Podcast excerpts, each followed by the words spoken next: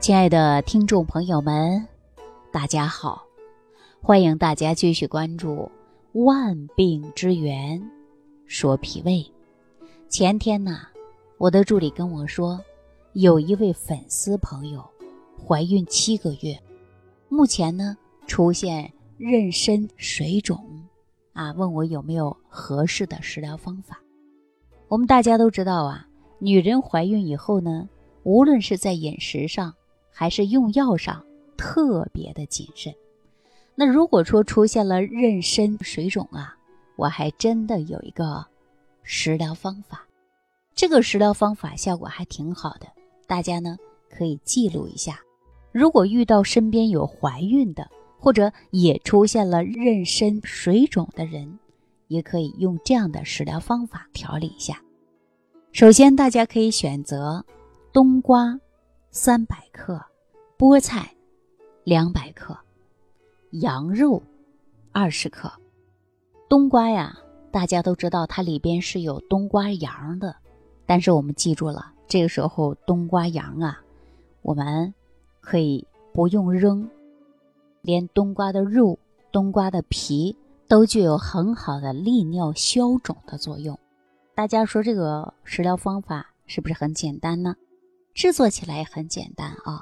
给大家简单说一下，比如说买一块冬瓜，大概就在三百克，然后呢洗干净，直接给它切成小方块儿；菠菜呢切成段儿，羊肉呢你可以切成羊肉片儿，然后呢放一点葱啊，还有呢姜啊，在锅上啊稍稍炒一下，然后直接呀添点水，冬瓜略微炒熟了，再加点汤，煮上十分钟左右。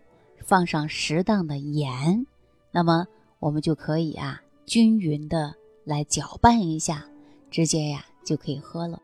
这个呢就很好的补虚消肿的作用。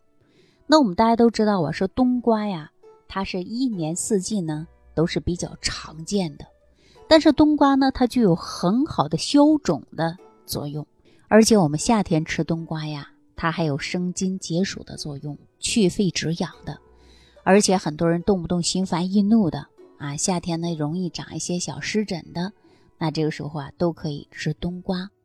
冬瓜的性啊，它是比较凉，但是呢它又有点干。大家平时吃冬瓜的时候，是不是感觉有点微微发甜呢？冬瓜呢，它是很好的清热利尿消肿的作用，而且呀，它还能够生津。解烦，我们呢在夏天的时候啊，都可以适当的来选择一些冬瓜吃。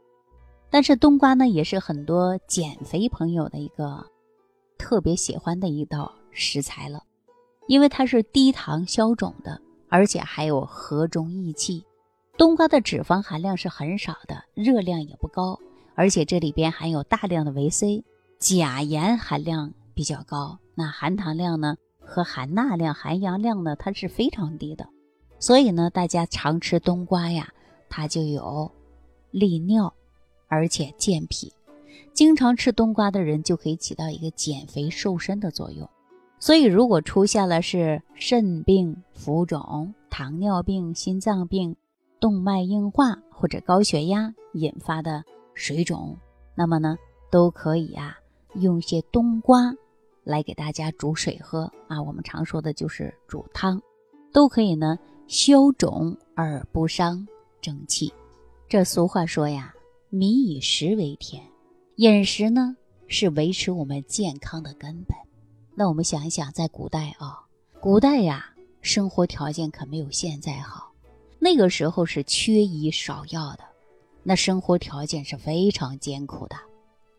但是我们说那个年代的人有没有老寿星啊？告诉大家有。但是我们想一想，他们是靠什么能够活到八九十岁呢？我跟大家说啊，就是日常的饮食和运动的保健。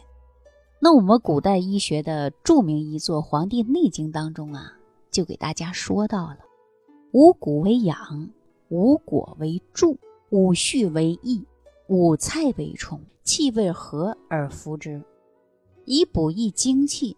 那我们看到这段话的时候啊，就了解了古人对饮食呢，他是非常注重的。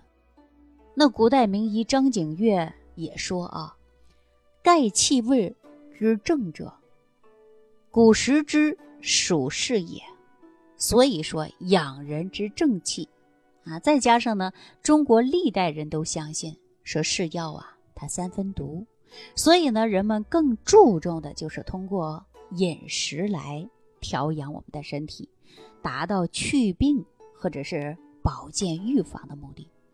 当然呢，我们说食物的药用价值啊，也是越来越被我们现代的人重视的。那饮食呢？我们一定要丰富，而且呢，要达到的是平衡膳食。我们常说食补啊，也叫食养，实际呢就是用食物的营养来预防疾病，推迟衰老，延年益寿。那食呢，既用的是方便，而且又实惠，在一般的情况下呀，它还没有什么副作用。相对药品而言呢？它是安全的系数更高，但是啊，食补也一定要遵循的就是科学的道理，不要盲目的进补。比如说，我们现在到了夏季，很多人说人参好，那你就猛猛的吃人参，这个时候啊可能就会上火，对不对？所以要根据体质的情况要行进补。比如说老人肾虚，那在吃饭的时候就应该多吃一些。补肾抗衰老的食物，像猪肾呐，呃，还有呢甲鱼啊，呃，还有这个桃肉啊、栗子啊等等，这些都可以防止精神衰弱、推迟大脑老化的。那多吃一些补脑又能够安眠的食物，大家可以用百合呀、大枣啊，还有呢猪脑啊。那对于我们这个高血压的人呢，可以吃些芹菜呀、菠菜呀、白菜呀、萝卜啊、茄子啊、黑木耳啊，对吧？那再加上呢，人体的阴阳啊，它也是不同的，所以我们进行补的时候啊，还要变体质的来补。比如说，体质比较热，那你吃的食物啊，就应该吃一些偏凉性的，不能吃大热的东西。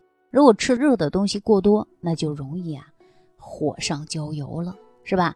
那如果说你体质呢比较凉，那我们吃的东西呀就应该吃一些温热的食物。总之，食补也要讲究的是科学，要遵循着一定的医学原理。所以呢，大家呀在补的过程中千万不要盲目。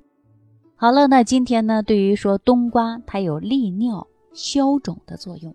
尤其呢，适合于我们肾病、心脏病，或者是肝硬化引起的浮肿、水肿的现象，我们呢都可以用冬瓜来煮汤喝。好了，今天呢就给大家讲到这儿了，感谢朋友的收听，下期节目当中再见。感恩李老师的精彩讲解。